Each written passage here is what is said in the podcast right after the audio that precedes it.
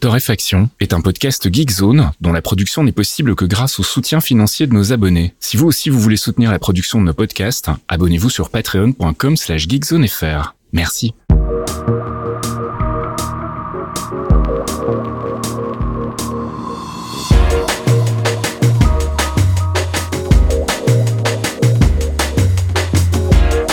Bonjour Geekzone et bienvenue dans ce 222e épisode de Torréfaction. On se retrouve comme toutes les semaines pour faire un peu le point sur l'actu gaming, tech, culture, app, euh, tous les trucs de geek quoi, hein, avec euh, Caféine. Salut Caf. Oui, bonjour Monsieur Faskill, comment ça va? Écoute, ça va, ça va, il fait beau. Euh, je ne souffre Ah oui. pas trop de la chaleur dans mon appart qui est euh, particulièrement frais, donc ça c'est plutôt agréable. Mais je T'es au nord, que... Oui, T'es au nord. Il fait encore relativement vivable, mais je sens que ça ne va pas durer. Mais oui, écoute, nous, euh, pour l'instant, ça va. Moi, je suis passé en mode blocos, hein, donc euh, euh, je verrai. Je suis censé sortir demain après-midi. J'ai mal calculé ma vie, en fait. Hein. Mhm. Mais apparemment, c'est samedi qu'on meurt, donc on verra bien. En attendant, on a plein de jeux PC. Le, le truc qu'on n'a pas trop envie d'allumer, en fait, hein, quand on n'a Mhm. pas la clim. C'est clair. Mais euh, on a une actu assez chargée vu que nous arrivons après la bataille. Mais c'était le nom de Troie la semaine dernière. Mhm. Donc c'était l'enchaînement des conférences de tout le monde pour annoncer plein de jeux. On en a fait un petit bout dans le podcast de la semaine dernière vu que le timing euh, nous l'avait permis, vu que j'étais malade et qu'on a enregistré avec un jour d'écart et tout. Mes Mhm. vertiges vont mieux pour ceux qui se demandent. Merci beaucoup. C'était complètement mécanique, mais c'était chiant à régler. Mais euh, Mhm. voilà, c'était collé comme on dit chez nous. Euh, bref, euh, là il nous en reste plein et euh, j'ai quelques petits trucs annexes histoire qu'on ne fasse pas que du jeu cette semaine Et on va commencer par le Capcom Showcase. Qui nous est arrivé avec une petite présentation relativement euh, menée tambour battant. Euh, ils ont annoncé pas mal de trucs, mais comme dans toutes les présentations de ce podcast, je vais faire euh, des morceaux choisis, hein, parce que sinon on y est encore demain. C'est certaines présentations qui ont duré très longtemps. Le PC Gaming Show, c'était genre deux heures, tu vois, donc euh, non. Ouais. Euh, donc moi, ce que j'ai retenu de tous ces trucs-là, voilà, donc dans le Capcom Showcase, il y avait évidemment l'inévitable Sunbreak, qui est l'extension pour Monster Hunter Rise, qui va arriver le 30 juin. Donc ça, c'est maintenant, bientôt, tout de suite. On était plus dans le marketing, si tu veux, que dans l'annonce surprise, euh, là, évidemment. Il y a une démo qui sort le 15 juin, donc euh, normalement pour ce week-end, si vous êtes euh, intéressé, vous pouvez aller voir la gueule que ça a. Ça sort toujours sur PC et sur Switch. Si vous êtes fan de la série, vous devriez kiffer toutes les améliorations et tous les ajouts qu'il y a dans cette version. En revanche, je confirme qu'il faut être bien avancé déjà dans la version de base pour pouvoir profiter de l'extension. Donc si vous prenez les deux en même temps, je vous, vous allez mettre un petit moment pour arriver dans Sunbreak. Autant être prévenu. Euh, derrière, on avait du Street Fighter 6. Alors ça va aller vite, il y avait aucune nouvelle info. Donc euh, on, on a vraiment eu un seul trailer. Euh, Il y a eu des gens qui ont touché au jeu. J'aurais pu y aller, pardon, euh, Monsieur Cyril, parce que c'était loin et je m'en suis pas occupé euh, vu que j'étais à la bourre sur plein de trucs avec ces histoires de vertige. Euh, mais tous les gens qui ont testé euh, la nouvelle version euh, qui arrivera donc en 2023, hein, mais qui sont déjà en train de peaufiner évidemment, euh, c'est euh, extrêmement prometteur avec plein de modifications sur le système de combat qui ont l'air extrêmement bienvenues. Donc tout le monde est un peu en train de se chauffer là, et on est en train de parler hein, carrément d'une résurgence à la Street Fighter 4, euh, vu que Street Fighter 5 avait bien enterré la hype malgré tout. Il y a quelques fans, hein, mais ça s'était pas bien passé pour plein de gens. Euh, derrière, il y a le jeu le plus débile de l'Arconf qui s'appelle Exoprimal, dont j'ai déjà parlé, qui ressemble à une tentative de game as a service, de, donc de jeu service en bon vieux français, et c'est toujours un what the fuck permanent pendant la bande-annonce. Il pleut des dinosaures, vous jouez en FPS coopératif, apparemment. T'as un petit Roland de Destiny, on nous promet qu'on pourra changer d'armure, etc., qu'il y aura peut-être un business autour des cosmétiques, tu vois, par hasard. Mhm. Euh, mais euh, faut regarder la bande-annonce, les gars. Je peux pas vous décrire ça dans un podcast. Je- il pleut littéralement des dinosaures sur la gueule des mecs et il faut sauver la ville. Euh, je l'avais déjà annoncé dans un autre euh, torréfaction. Ça n'a pas changé. Le concept me me rend toujours aussi perplexe. Voilà, on verra ce que ça donne. Pour l'instant, on va attendre que ça sorte. Non, disons pas plus. Euh, dans les trucs intéressants, euh, parce qu'on les attendait plus vraiment, j'avais oublié en fait que c'était censé sortir. Il y a un DLC pour Resident Evil Village. Village, évidemment, hein, Resident Evil 8, si je dis pas de bêtises, hein, puisqu'il y avait un jeu de mots entre le, dans le logo. Mhm. C'était très bien fait, moi j'avais kiffé. Qui s'appelle Shadow of Rose. Ça va sortir le 28 octobre. Euh, c'est un DLC en vue TPS only euh, et en plus ils vont rajouter un espèce de patch pour faire l'aventure de base, le premier jeu quoi, euh, en TPS aussi puisque je vous rappelle pour ceux qui avaient zappé que c'était un jeu en FPS. À la base Resident Evil c'est un jeu en TPS donc il y a plein de vieux fans qui étaient en mode genre oui sacrilège machin. Bon bah calmez-vous, vous allez pouvoir le refaire, tout va bien. Euh, bah, ça a l'air très intéressant, euh, mais c'est un des seuls que j'ai pas terminé. Je me suis aperçu, vous allez comprendre pourquoi, que je n'avais pas terminé déjà des extensions des précédents. Donc je suis en train de faire ça en ce moment, car ils ont annoncé en même temps que Resident Evil 2, 3 et 7 sortaient en version PS5 et Xbox série, euh, et c'est dispo maintenant en fait. Et la bonne nouvelle, c'est que si vous avez la version PC, et ben le patch qui va euh, transformer ces versions, il est gratos. Le patch, qu'est-ce qu'il rajoute? Il rajoute euh, du 4K, le ray tracing, un framerate amélioré, mais ça c'est plutôt pour les consoles, euh, et du 3D audio. Non, euh, et du coup, bah, le ray tracing fait que ça devrait être un petit peu plus joli. Les drivers Nvidia, par exemple, sont sortis aujourd'hui. Je vais retester. J'avais, euh, j'avais regardé justement et je me suis rendu compte comme ça que j'avais des DLC de Resident Evil 7 que je n'avais pas terminé euh, et que je vais les voir. Été tout de suite. Ça fait très longtemps que j'avais pas lancé le truc et à chaque fois que je le lance, les persos, on peut pas sauter. Ça me stresse maintenant. Les FPS, j'étais là genre oh merde, j'avais oublié. Donc, euh, je sais pas si je vais les finir, mais en tout cas, c'est un chouette move de la part de Capcom de filer ça aux possesseurs des versions PC. Euh, et si vous n'avez pas ces versions-là, j'imagine que ça m'étonnerait pas. Là, il y a les soldes bientôt, il va y avoir des bundles, des promos. En tout cas, je serais pas étonné. On verra bien s'ils le font, mais il, y a, il va y avoir beaucoup, beaucoup, beaucoup euh, de jeux en promo très bientôt. J'imagine pour les summer soldes. Enfin, on n'a pas dé- déjà eu des soldes de printemps là d'ailleurs? Je t'avoue, j'ai arrêté de suivre parce qu'en fait, à chaque fois, ça, devient temps, hein. un peu dangereux, donc je ne m'aventure pas trop sur Steam à ce moment-là. Ouais, ouais, mais il y en a tout le temps sur tous les stores, donc euh, je sais pas ce qui va se passer. On verra. En tout cas, euh, avec les nouvelles versions, j'imagine que ça sera euh, une possibilité. Et puis moi, je voulais vous parler très vite d'un petit jeu pas cher qui s'appelle Please Fix the Road, hein, qui, comme son titre l'indique, va vous inviter donc à réparer des routes. C'est développé en solo par un Polonais qui s'appelle Ariel Jurkowski, euh, et qui c'est donc son premier jeu apparemment, enfin en tout cas son premier jeu sur Steam. Et le principe est assez simple, c'est un puzzle game où en gros, bah, t'as une petite map, une espèce de mini-map sur laquelle t'as euh, un point de départ et un point d'arrivée avec des routes qui sont parfois dans un sale état. Et on te donne en fait des tiles, euh, donc c'est des, des actions en fait que tu peux faire, et on te les donne dans un certain ordre et avec un nombre limité. Et donc le challenge, ben, c'est de se dire, bah voilà, dans quel ordre il faut que je mette les pièces pour que ça fonctionne, pour que ma route soit cohérente, en sachant que tu dois jouer avec la hauteur des routes, euh, que tu as une fonction qui est une fonction qui te permet de détruire, donc de poser des bombes, mais sur un certain nombre de, de cases. Donc euh, bah, il faut que tu fasses attention de pas casser un bout de route dont tu vas avoir besoin après en raccrochant avec le truc. Enfin voilà, il y a un, un outil qui te permet de cloner aussi certaines parties, et donc tu reçois en fait un certain nombre d'outils en début de jeu, de tiles, et euh, voilà, tu t'avances, et plus t'avances forcément, plus ça devient compliqué à gérer. Au début tu te dis, Ah, ah, c'est super simple, c'est avec les doigts dans le nez, et puis très rapidement en fait, bah, tu te rends compte que non, on va faire undo, undo, undo, parce qu'on s'est encore une fois planté. Donc voilà, moi j'aime bien, c'est relativement euh, peaceful, comme on dit, paisible. Euh, on peut y jouer vraiment sans se prendre la tête, même si ça reste un puzzle game et que forcément il y a des moments où vous allez coincer un peu. Mais c'est typiquement le genre de jeu où voilà, tu fais quelques quelques maps et puis tu coinces sur une map, tu laisses tomber, tu reviens une heure après, tu recommences. Enfin en tout cas c'est comme ça que ça fonctionne sur moi. C'est pas très cher, euh, comme je le disais, c'est euh, moins de 7 balles et euh, en plus il y a une version pirate officielle puisqu'en fait le développeur s'est dit que de toute façon le jeu allait être piraté, donc autant le sortir directement sur les réseaux peer-to-peer dans une version euh, qui s'appelle donc Official Pirate Version et qui est donc une version en fait avec tous les niveaux de départ, mais il y aura pas euh, d'update. Il fera pas les mises à jour forcément sur ce truc-là quand il y aura des nouveaux niveaux. Donc voilà, je trouve le concept assez rigolo. Je sais pas si ça aura un impact réel. En tout cas, le jeu est pas cher, donc voilà, plutôt de le pirater, allez l'acheter à 7 balles, franchement, euh, ça serait dommage. Euh, Please Fix the Road, donc je vous ai linké euh, la page Steam du jeu. On retourne sur le Nono 3 avec le PC Gaming Show. Euh, C'était long. PC Gaming Show 2022. En fait, c'est un peu la constante hein, de de cette semaine, euh, plus d'une semaine d'ailleurs d'annonces de jeux. Bah, c'est qu'il y avait il y avait beaucoup. Hein. Il y avait Mm. trop. On n'était pas loin de l'indigestion, pour être euh, très honnête. Euh, du coup, dans ce PC Gaming Show, il y avait énormément d'annonces et autant vous dire qu'il y en a un paquet où euh, bah, j'en ai vraiment rien eu à foutre. Mais euh, pas forcément parce que le jeu est pas bon ou les jeux n'étaient pas bons, mais parce que euh, il y a beaucoup de trucs qui ont été annoncés sans annoncer le gameplay, sans annoncer réellement le jeu en fait.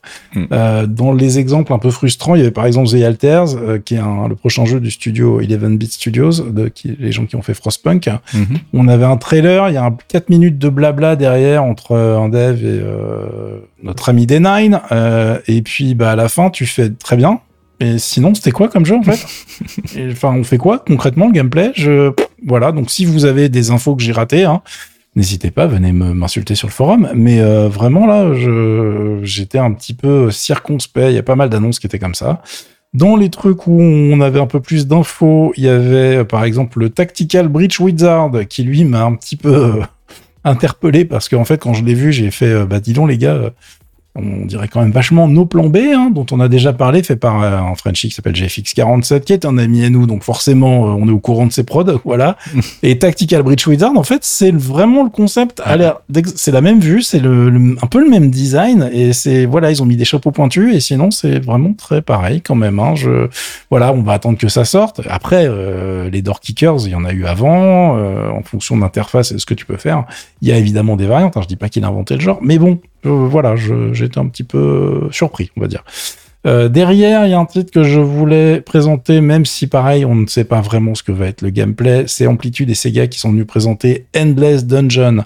Et là, normalement, vous allez faire comme moi, genre, what the fuck, c'est sorti il y a 1000 ans, pourquoi on parle de jeu Oui, c'est ce que j'allais dire. voilà, oui. parce qu'en fait, pas du tout. L'autre qui était sorti, c'est Dungeon of the Endless. Ah, Voilà, par le même studio qui s'est dit c'est drôle, on va faire un, on va jouer sur les mots et tout. Donc Oui. les gars, en termes de marketing, c'est une idée de merde. hein. Je, Oui, je je comprends vous pas le dis, c'est vraiment une fausse bonne idée. Euh, Ou alors ils espèrent peut-être vendre encore des, des Dungeon of the Endless euh, par erreur, promo, tu vois. combien le jeu coûtait, je pense pas, parce que c'était vraiment un truc pas cher qui était vachement sympa. hein, c'est pas le problème, mais mais là Mhm. voilà, c'est un petit peu euh, risqué comme pari. Euh, en tout cas, euh, le gameplay est pas ultra évident quand on regarde la- le trailer.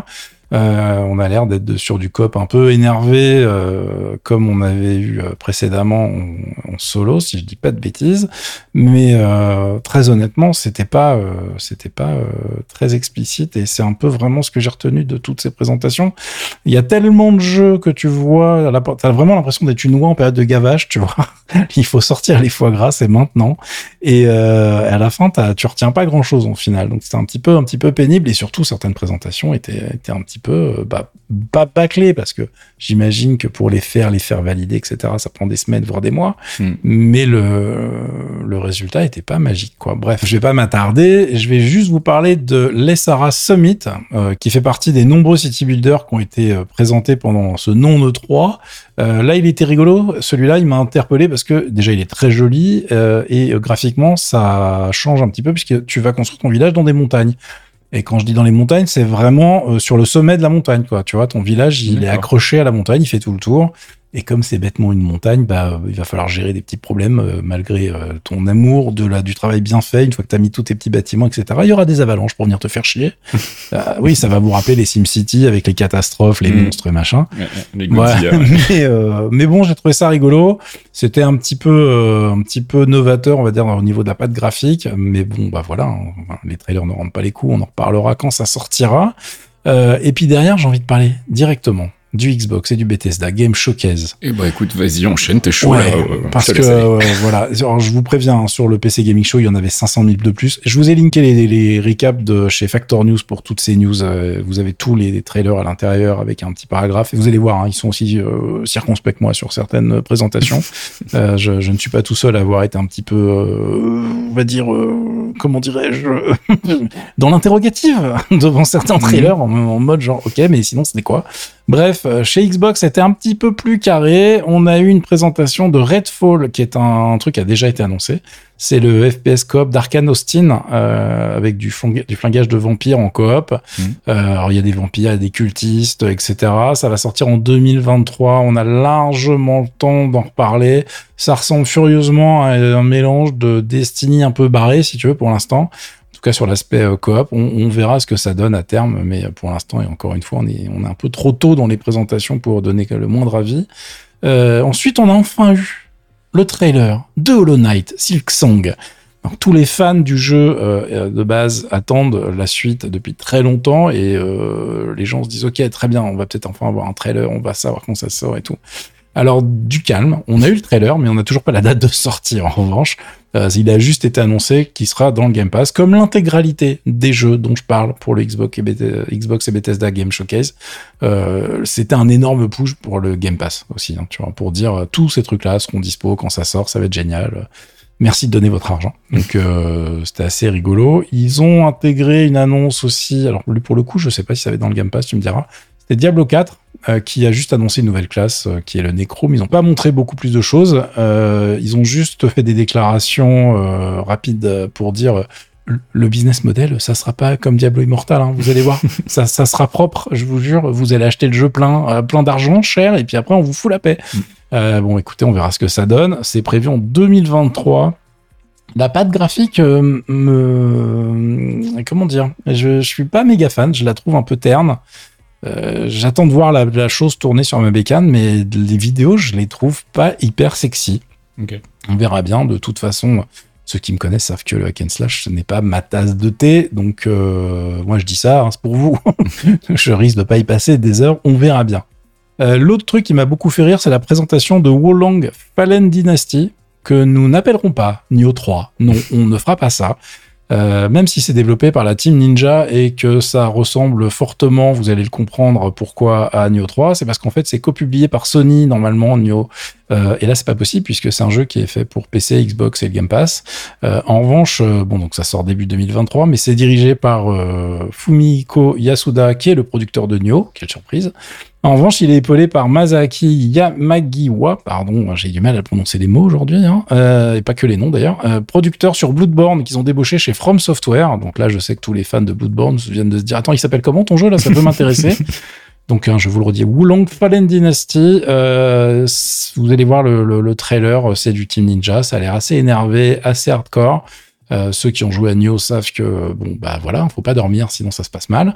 Donc j'ai hâte de voir ce que ça peut donner. Je, trouve que le projet en tout cas est assez sexy euh, et du coup je sais pas ce qu'ils vont sortir pour Sony, ce qu'ils vont faire un, vrai Nioh 3 pour Sony? J'ai pas regardé, je ne sais pas. Je me laisse la surprise à moi-même, mais en tout cas là, les, les, gars de chez Microsoft doivent se frotter les mains parce qu'ils ont quand même récupéré des, pointures intéressantes. Chez les fans, doivent être assez contents.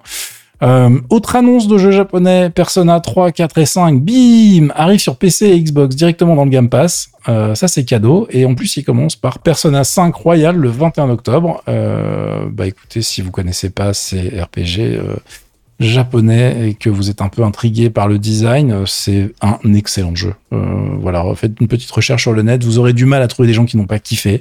et pas juste apprécié. Hein. Vraiment, les, notes sont très très très bonnes. Euh, et si vous avez un abonnement Game Pass, bah euh, c'est un peu con.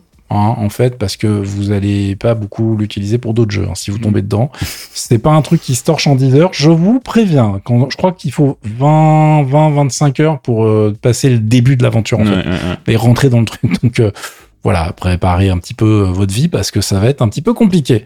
Euh, et puis on a terminé par Starfield. Alors c'était évidemment le JDR star de la fin de la conférence. 15 minutes présentées par euh, Todd de Vest en cuir Howard himself, qui est arrivé comme d'habitude avec sa, dégaine de Playboy. On s'en lasse pas.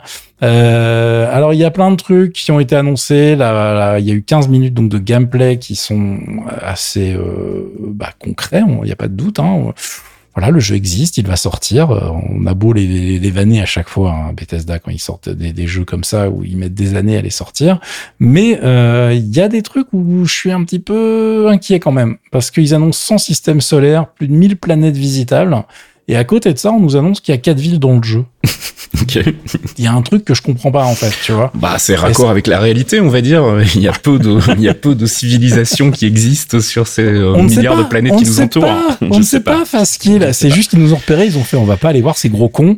euh, mais euh, est-ce que c'est quatre modèles de villes qu'on va ah, avoir? J'en sais rien. Mais bon, en tout cas, là pour l'instant, ils commencent à dévoiler le jeu, donc euh, mm, mm. ne nous enflammons pas. On a appris qu'il y avait 40 heures de gameplay environ pour la quête principale qu'on pourra construire et gérer sa base. Donc ça, ça fait plaisir à plein plein de monde.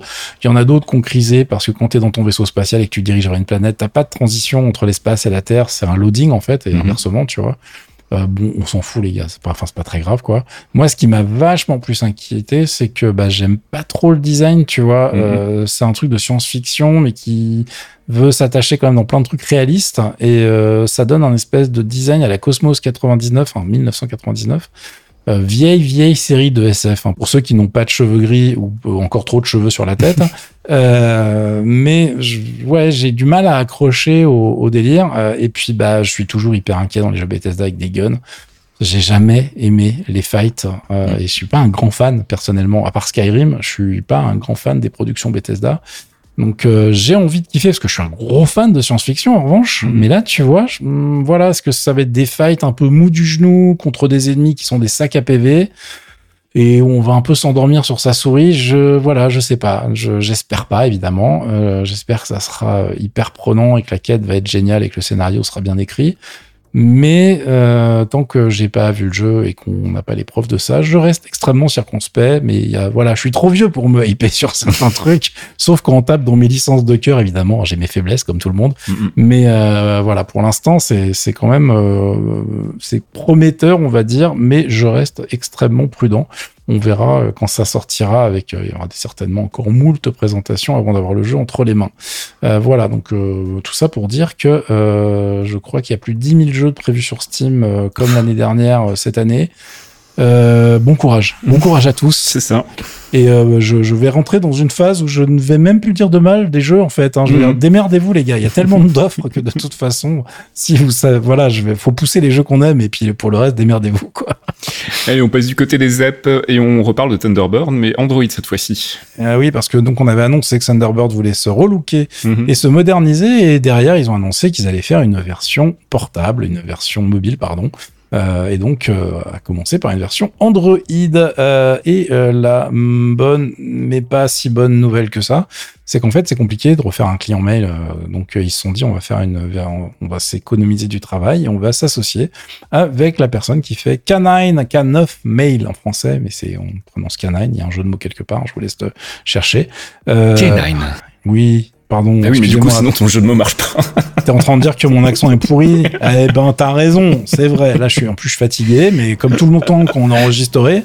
Euh, oui, effectivement, tu as bien raison de le, pré- de le préciser. Euh, pour ceux qui connaissent pas ce client mail, vous pouvez aller euh, l'installer maintenant. Et si vous avez un téléphone Android, vous allez découvrir une interface qui est, euh, oh, comment dirais-je, euh, spartiate. Mhm. Euh, non, elle est ultra moche. Enfin, vraiment, je déteste ce client mail. Donc, euh, j'espère qu'il va y avoir un gros, gros boulot au niveau design et au niveau packaging pour en faire un truc un peu propre, parce que sinon, au secours. Euh, mais sinon, c'est une méthode qui est très connue. hein. Microsoft, pour faire son client Outlook, avait aussi racheté une boîte pour s'économiser du boulot et gagner du temps. Qu'on verra le, on verra le résultat euh, avec une bonne équipe derrière. Ça peut être tout à fait correct. Euh, mais en tout cas, il y a une vraie transition, une vraie modernisation de Thunderbird qui est euh, commencée. La mauvaise nouvelle, c'est que le canine en question, il va pas gérer vos calendriers, vos contacts, etc. Comme le fait la version desktop, il va vraiment être basé sur le client mail et basta pour l'instant. Euh, donc euh, ne vous excitez pas trop non plus.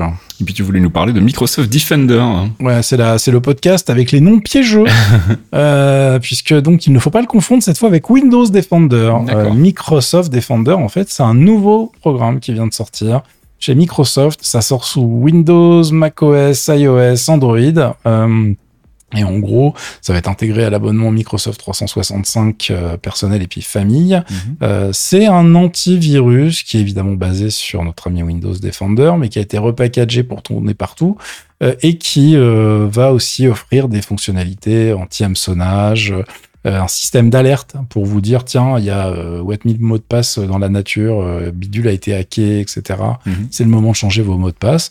Donc c'est plutôt une bonne initiative. La problématique, c'est qu'en fonction des plateformes, bah, il y aura pas les mêmes fonctions. Ouais. Euh, puisque bah, par exemple sur iOS, euh, pour faire un antivirus, euh, bon courage. Donc en fait, il n'y a pas d'antivirus, il n'y a pas la partie antivirus dans iOS. Euh, et en fonction voilà des plateformes, ils vont euh, faire en fond comme ils peuvent, pour être très clair. Euh, mais comme vous ne payez pas en plus le logiciel si vous êtes déjà abonné Microsoft 365, bon bah finalement c'est plutôt un bon deal. Euh, J'ai pas testé encore la chose. Je suis intéressé de voir ce que ça donne, surtout sur Android en fait, parce qu'il y a quand même beaucoup beaucoup beaucoup beaucoup de gens qui chauffent des saloperies sur Android, puisque je rappelle qu'on peut installer assez facilement des, des softs qui viennent d'un peu partout. Et des fois, on a des surprises. parce qu'il y a des gens qui vont récupérer euh, des logiciels qui sont pas forcément dispo ou difficilement trouvables sur des sites et ils regardent pas bien où ils ont récupéré ça et le truc a été repackagé avec euh, des saloperies à l'intérieur et ça se termine pas très bien.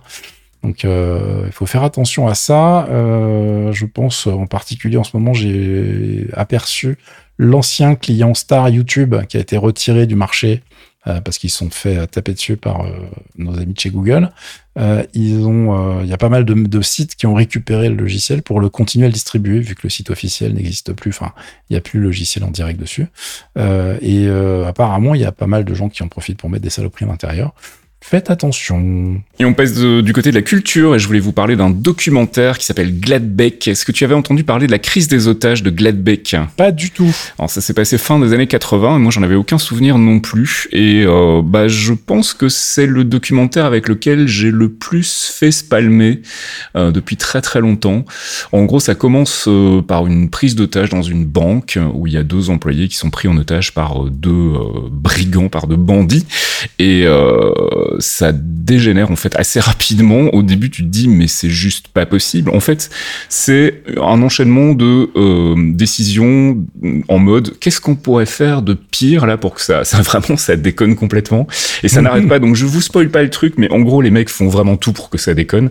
Euh, enfin, c'est à croire vraiment qu'il y a une volonté quelque part. Et au début, on rigole un peu parce qu'on se dit mais c'est complètement surréaliste. Euh, sans vous spoiler, en fait, le, le les mecs chopent un bus un peu plus tard dans une autre ville où ils prennent de nouveau les gens en otage.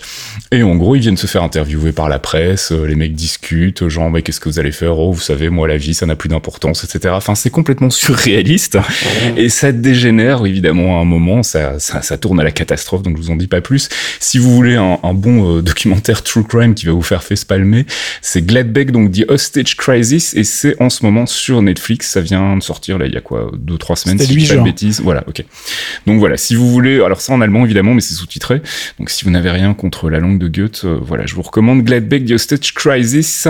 Euh, et puis je voulais vous parler aussi de Miss Marvel, quand on parlait de choses un petit peu rigolotes. Oui J'ai surkiffé aussi, hein, je suis... Euh...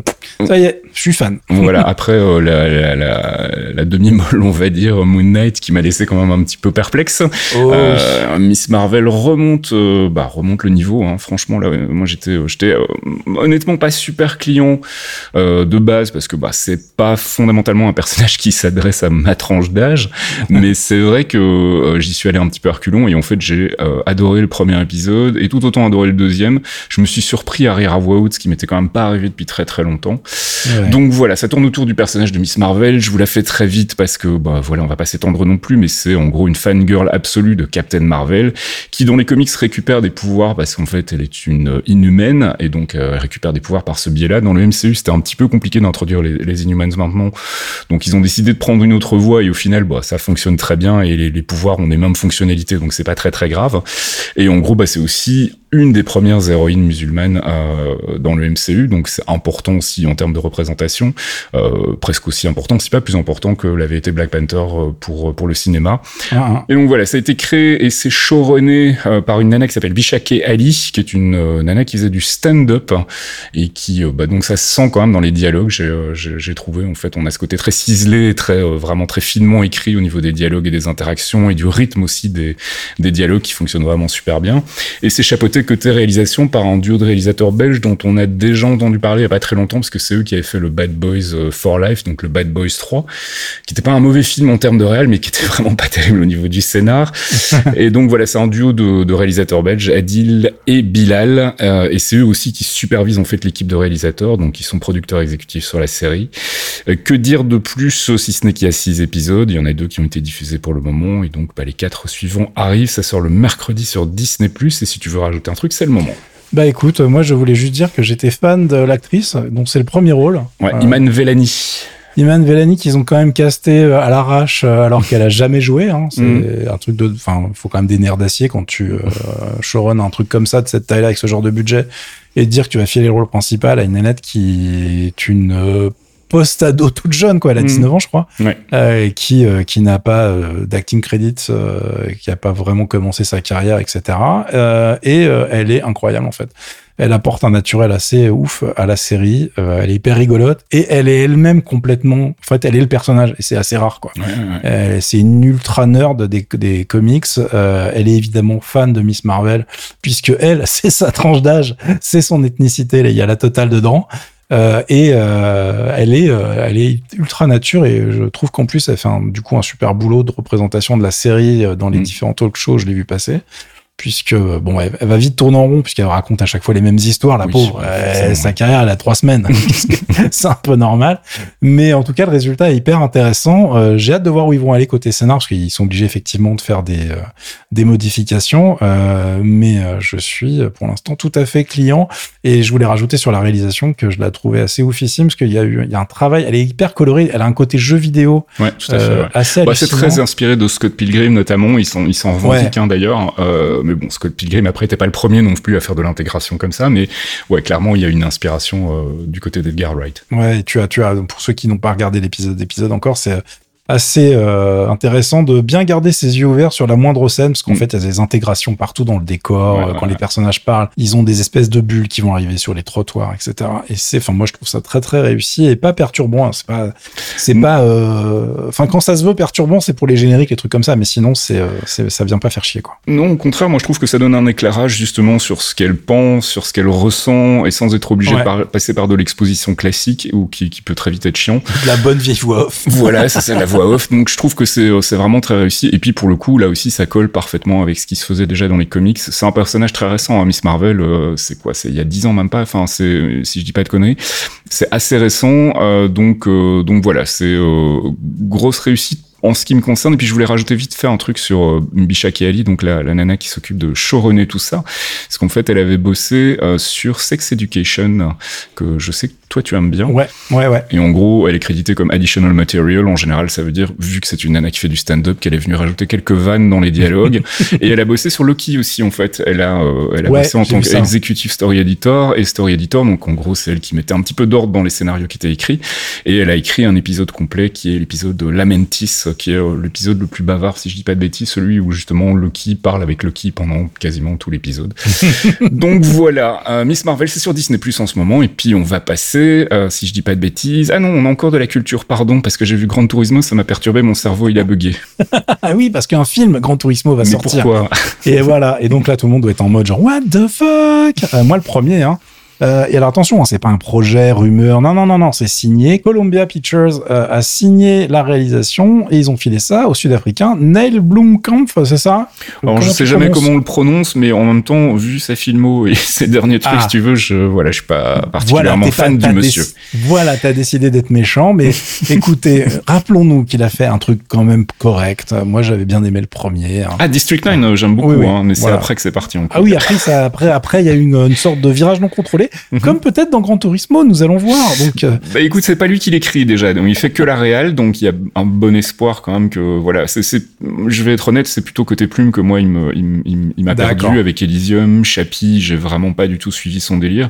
J'ai pas vu Démonique, euh, mais donc du coup Gran Turismo, il est, il est que réalisateur, il est ni producteur ni, ni, scénariste, donc qui sait, pourquoi pas. Pourquoi pas. Donc euh, l'idée c'est qu'effectivement ils vont faire, donc évidemment ce film qui est prévu pour le 11 août 2023, donc j'imagine que la prod doit être bien avancée, mhm. est basée en fait sur euh, des événements réels. Euh, parce qu'en fait, euh, le scénar de base, le pitch, c'est un teenager qui cartonne sur Gran Turismo et qui devient un vrai pilote.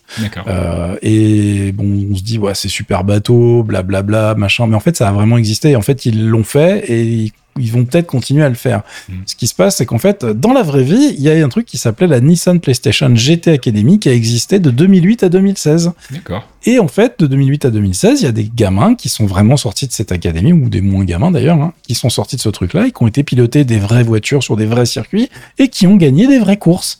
Euh, et euh, du coup, à la base, c'était un coup marketing qui avait été fait d'ailleurs en 2008, je crois, peut-être un peu avant. Et euh, les pilotes qui étaient invités ont soufflé au mec du marketing ou au mec de la com de l'époque et ils lui ont dit, mais attends, là, les gamins, ils sont en train de claquer des chronos sur votre truc moi je les regarde piloter, c'est vraiment super fort ce qu'ils font. Et du coup, les mecs ont commencé à se dire, attends, mais euh, il y aurait pas moyen de moyenner, parce que vu que le jeu est une vraie simulation et qui se revendique une simulation ultra réaliste, blablabla, euh, bon, alors, les fans, démerdez-vous entre vous hein, sur, le sur cette sur cette thématique. Je n'irai pas, mais euh, le l'idée était intéressante et du coup ça a vraiment donné des trucs euh, plutôt euh, rigolos. Euh, et puis bah ça s'est presque arrêté trop tôt parce que à l'époque de Twitch, maintenant tu vois, on est en 2020, ils ont arrêté alors que ça aurait pu cartonner en termes d'audience en fait. Mhm. Euh, ils auraient pu monter des, des vraies opérations de ouf en termes de com autour de ça. Et euh, c'est pour ça que je serais pas étonné avec la sortie du nouveau de, voir le truc renaître s'il y a du budget, on verra bien. Mais en tout cas, il y a un film qui arrive, ça sera peut-être le début d'une autre aventure, tu vois. Mm. Euh, mais euh, comme on n'a pas vu le film et qu'on est quand même un petit peu inquiet, euh, on, on en reparlera si effectivement ça tient la route. Ouais, et puis c'est pas la première incursion a priori de Neil Blomkamp donc dans le milieu du jeu vidéo puisque c'est lui qui avait réalisé un film autour de Anthem qui s'appelait Conviction et qui était donc sorti a priori en 2019, début 2019. Pour essayer de pousser en thème, c'est Voilà, bien passé du coup. Pour voilà, pour essayer de pousser un petit peu le jeu et visiblement ça n'a pas bien marché. Il l'a poussé dans le vide. C'est ça. Et on passe du côté de la tech euh, pour terminer ce podcast avec euh, une nouvelle carte graphique chez nos amis d'AMD. Non, c'est juste une date, mon ami. C'est juste Oh. une petite rumeur pour avoir des informations sur la prochaine génération de cartes de chez AMD. Mhm. Euh, donc les Radeon RX 7000, on savait que ça serait cette année, mais on savait pas vraiment quand. On savait que ça serait sûrement en fin d'année, mais on savait pas vraiment quand. Maintenant, on sait que ça sera fin octobre, début novembre. Euh, du coup, euh, est-ce que ça sera un paper launch et que les cartes vont arriver au compte-goutte? Bon bah là, euh, bien malin celui qui sait déjà. Hein. Euh, J'espère qu'ils vont avoir des stocks dès le départ. On verra bien ce que ça donne. Euh, en gros, c'est la nouvelle architecture qu'on attend puisque on va avoir, en tout cas sur le papier, c'est ce qu'AMD annonce, 50% de puissance en plus par watt en fait par rapport à la génération actuelle, Mhm. ce qui est une très bonne nouvelle entre guillemets parce qu'on en a un petit peu marre de faire des radiateurs avec ces PC, surtout en ce moment. Euh, et euh, cette nouvelle génération de GPU est toujours gravée par chez TSMC et cette fois sur euh, toujours du 5 nanomètres euh, une, enfin, la techno la plus avancée en 5 nanomètres que TSMC euh, propose actuellement, euh, et avec un système euh, intéressant au niveau du die, c'est-à-dire que là, on rentre aussi dans une nouvelle génération de CPU, GPU, c'est que maintenant la mode est aux produits qui, font, qui sont faits comme des Lego, si tu veux. Mhm. J'essaye de simplifier ça au maximum oui, je vois ce que tu veux dire. ouais. c'est qu'en fait, tu vas avoir un corps, un die spécifique avec euh, vraiment la partie principale du processeur, mais les die, euh, les, les- tu as des parties moins importantes entre guillemets qui vont inclure euh, les euh, décodeurs graphiques pour les vidéos par exemple, Mhm. les entrées-sorties, ce genre de choses vont être sur d'autres euh, die logic en fait qui vont être faits dans des dans, avec des finesses de gravure moins importantes Mhm. mais aussi moins cher. Et euh, tout ça est après assemblé dans, le, dans la même puce. hein, Ouais, pour pour l'utilisateur, c'est transparent. C'est un système que vous allez retrouver à peu près partout. Euh, J'en ai déjà parlé. On en reparlera. Je pense qu'on sera obligé de faire un, un, un truc un peu spécifique là-dessus parce que c'est une évolution de la, de la techno et euh, ça va un peu euh, complexifier mon boulot, si tu veux, d'être obligé de réexpliquer ça à chaque fois. Donc, euh, quand il y aura un, quand je vais repérer un bon dossier sur l'histoire, Mm. je vous dirai, allez lire ça. Celui-là, il est bien. Et puis, euh, et puis comme ça, je partirai du principe que vous êtes au courant, voilà, que vous avez fait vos devoirs. Mais en tout cas, c'est euh, intéressant de voir qu'ils ont l'air de tenir le calendrier et euh, j'espère que bah, les tarifs ne seront pas complètement délirants.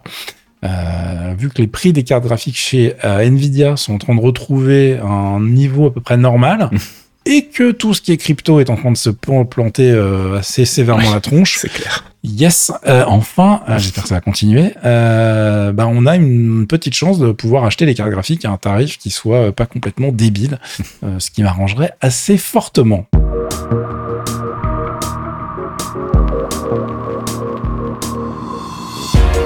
Et c'est la fin de ce 222e épisode de Torréfaction. Si tout va bien, on se retrouve la semaine prochaine, jeudi soir, pour les abonnés Patreon, le vendredi matin pour les autres. Et on en profite d'ailleurs pour remercier nos abonnés Patreon. Et si vous ne l'êtes pas encore, vous pouvez le faire à partir d'un euro par mois sur patreon.com slash geekzonefr.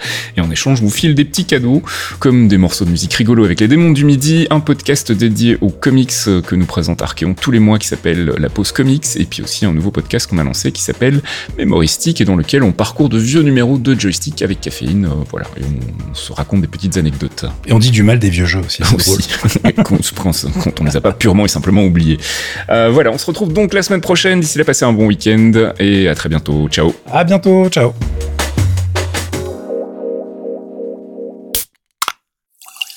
Un podcast signé Faskill. Faskill.com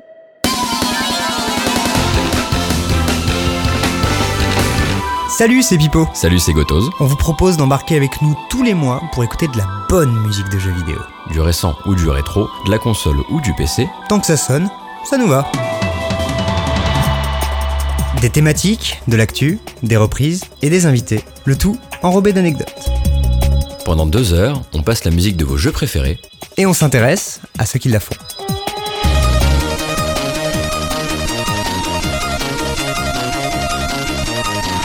Les démons du midi, c'est tous les derniers mercredis du mois sur geekzone.fr.